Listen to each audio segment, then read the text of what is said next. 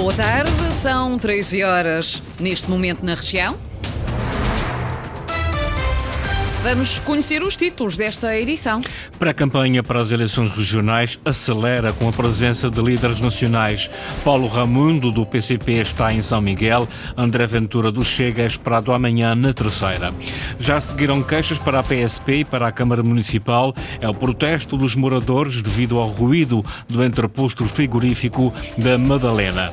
O jogo Santa Clara Porto, marcado para o início da tarde do dia 7 de fevereiro, gera contestação do presidente do Clube Açoriano e dos adeptos. A esta hora estamos com 15 graus em Angra, 16 em Ponta Delgada e 17 em Santa Cruz das Flores. Avançamos com as notícias da região, edição das 13, com o jornalista Sais Furtado.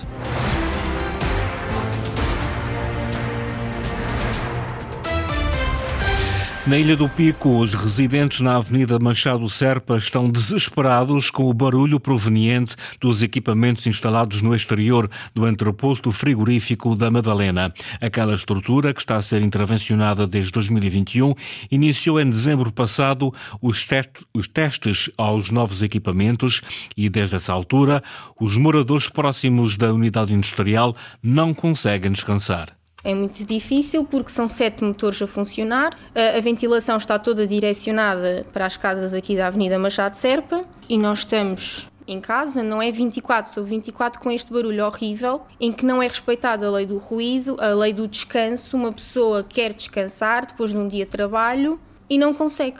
Beatriz Teixeira, uma das moradoras que vive em frente ao entreposto frigorífico da Madalena. O problema poderá agudizar-se nas próximas semanas, quando a empresa ligar a tempo inteiro os compressores do entreposto. O assunto já motivou uma queixa na PSP e na Câmara da Madalena. A presidente da Lotassor, Sofia Inácio, lamenta todos os inconvenientes provocados e em esclarecimento publicado no jornal Ilha Maior, afirma que a empresa está a envidar todos os esforços para que, quando da entrada em pleno funcionamento da unidade industrial, os incômodos não se voltem a fazer sentir. Com a manifestação dos bombeiros marcada para amanhã em Ponta Delgada, ontem reuniu-se na terceira, pela primeira vez, a Comissão Técnica que analisa as condições de trabalho dos profissionais. A manifestação não esteve em cima da mesa, mas sim as condições de trabalho e a sustentabilidade das associações de bombeiros. O sindicato avança com 8% de aumento salarial. A Federação dos Bombeiros diz que é um princípio negocial, mas lembra que existem questões que terão de esperar pelo próximo orçamento da região. A urgência em nós percebemos, nós, associações, que apoio é que vamos ter ou não para poder uh, fazer um upgrade aos salários dos bombeiros a partir de 1 de janeiro, depois de sabermos exatamente qual o valor do salário mínimo regional. João Braia Ferreira, presidente da Federação de Bombeiros dos Açores. O líder nacional do PCP iniciou hoje por São Miguel um périplo de três dias aos Açores. As primeiras palavras de Paulo Raimundo foram de confiança no regresso da CDU ao Parlamento açoriano. O secretário-geral não tem dúvidas que os comunistas vão eleger um deputado nas eleições regionais de 4 de fevereiro. Estou muito convencido. Nós vamos entrar, vamos para a campanha com confiança, com determinação. Vamos eleger o deputado da CDU, não tenho nenhuma dúvida sobre isso. E vamos eleger uh, e vamos ficar naturalmente satisfeitos com isso. Mas quem vai ficar mais satisfeito com, esse, com, essa, com essa concretização será o povo açoriano, que tanta falta faz, e já percebeu que tanta falta faz o deputado da CDU na Assembleia Regional, para lá, para lá estar. Para lá, na Assembleia Regional, também ser a voz do próprio povo. Aí estamos muito confiantes com essa. Não tenho por aquilo que já contatei nestes, nestas horas que aqui estou hoje, se manda aos contactos que tinha feito há uns meses atrás, estou muito confiante que isso vai, vai acontecer. Declarações de Paulo Raimundo aos jornalistas esta manhã após uma visita ao Centro de Saúde de Ponta Delgada. O secretário-geral do PCP elogiou os profissionais de saúde, mas criticou os adiamentos de consultas e cirurgias. Além disso, apelou à concentração de serviços que permitam um diagnóstico completo dos utentes para evitar deslocações entre ilhas. O Hospital de Ponta Delgada esteve 24 anos ao abandono pelos governos socialistas. Quem o diz é o cabeça de lista por São Miguel da coligação PSD-CDS-PPM.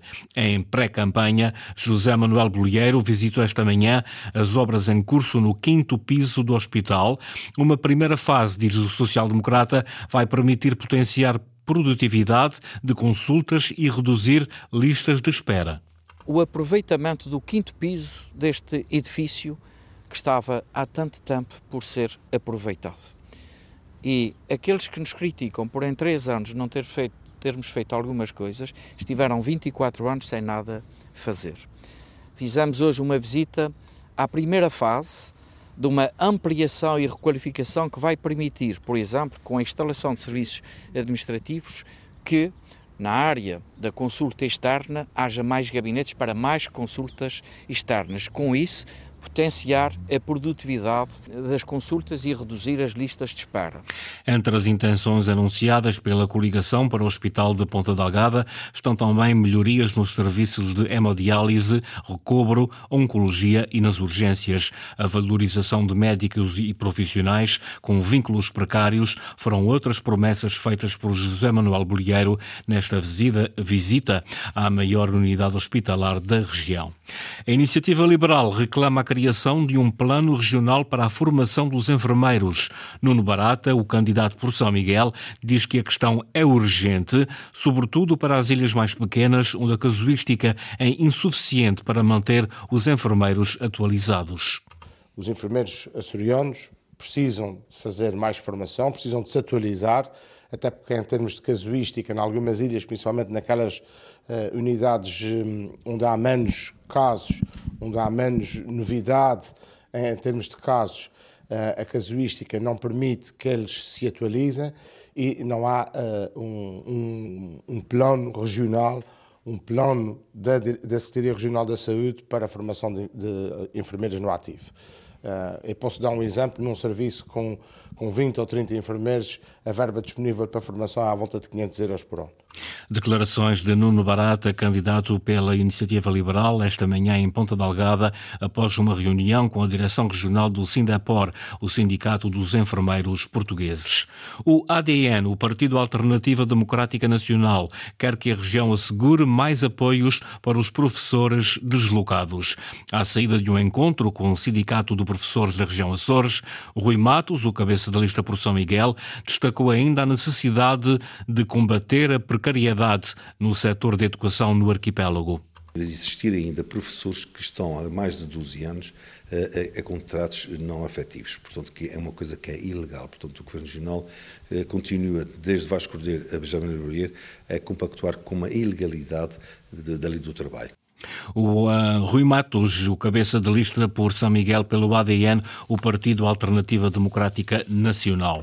O candidato do JPP diz que há duas necessidades que precisam ser colmatadas no setor agrícola. É preciso que os produtos açorianos sejam mais consumidos e isso só se faz através do marketing. Por outro lado, Carlos Furtado, candidato por São Miguel, defende que a região precisa produzir mais produtos alimentares e importar menos. Ideias defendidas esta manhã após uma reunião com a Associação Agrícola de São Miguel. Linda Luz. A agricultura é um dos motores económicos dos Açores, mas precisa ser trabalhada na região, diz o candidato do JPP.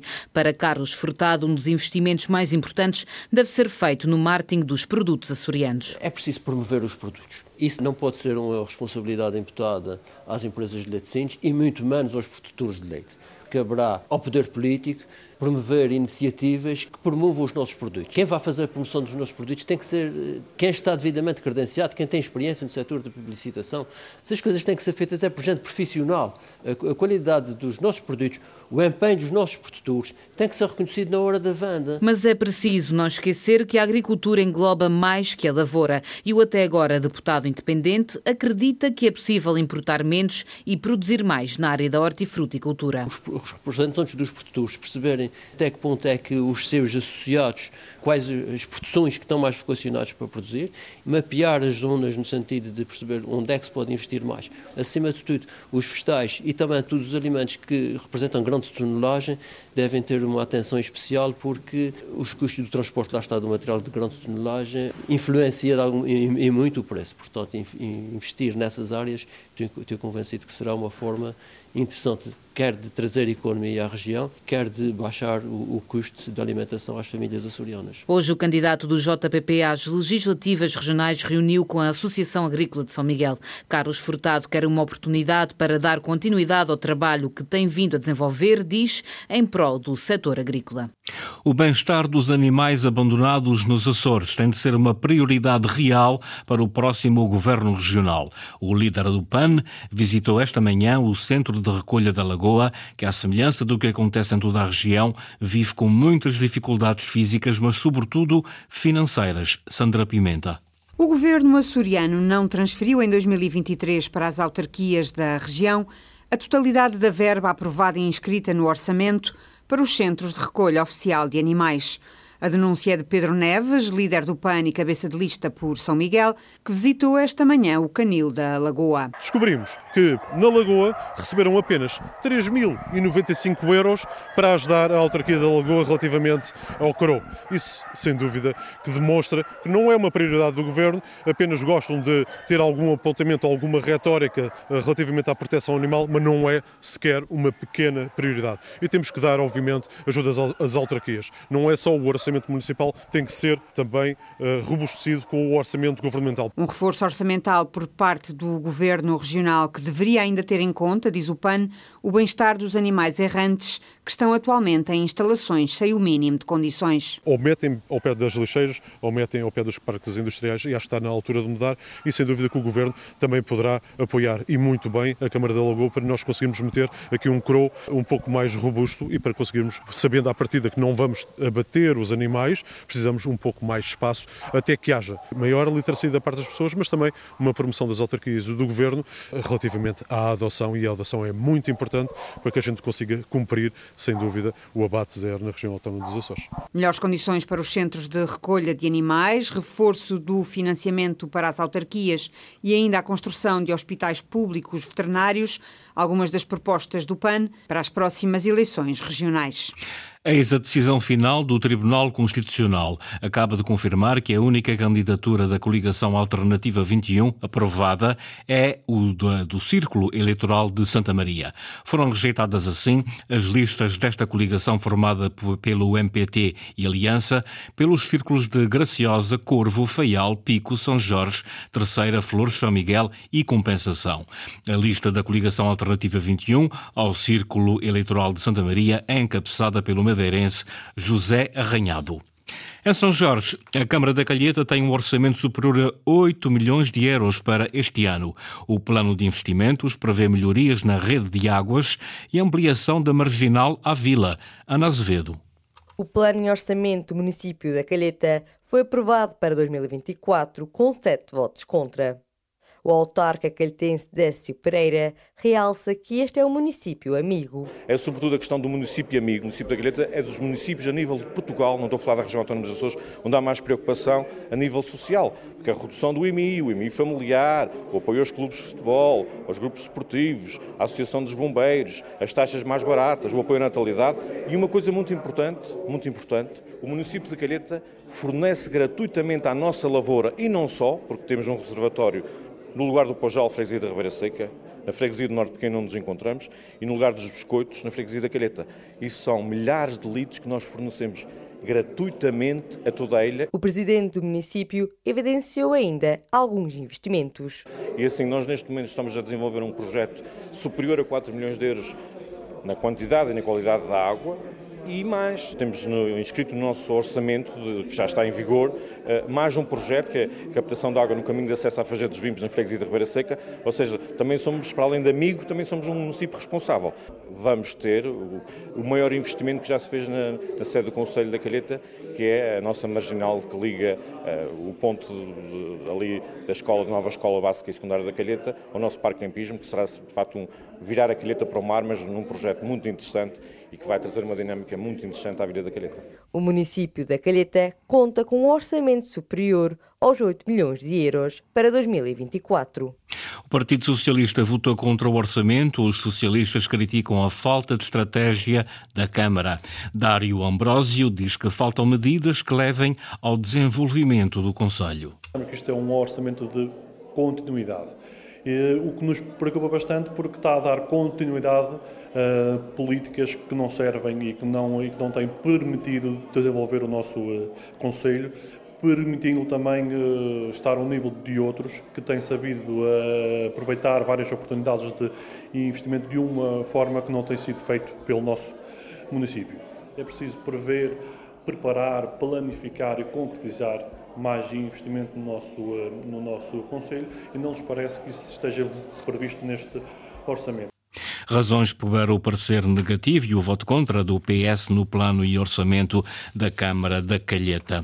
O Santa Clara critica a Federação Portuguesa de Futebol por marcar o jogo dos quartos de final da Taça de Portugal com o Futebol Clube do Porto numa quarta-feira às 15 horas. A partida realiza-se no dia 7 de fevereiro e é a única desta fase da prova que decorre ao início da tarde, o que impedirá uma maior afluência dos adeptos. Ricardo Pacheco, presidente presidente do clube Ivo Gal Nassad, considera que tem de haver mais respeito pelo Santa Clara e pelos Açores. É uma situação que nos causa alguma tristeza, alguma desilusão. Né? É um horário efetivamente muito infeliz. Nós temos milhares de sócios, temos milhares de pessoas que querem ver o jogo. Manifestamos nos locais próprios, na Federação Portuguesa de Futebol, a nossa indignação, o nosso protesto, mas infelizmente não tivemos o mínimo respeito que se exige a um clube centenário, um clube sediado no meio do Atlântico, mas a Federação Portuguesa de Futebol tem que saber que meio, no meio do Atlântico também existe Portugal. Eu não sei se existe existiram outros interesses, eh,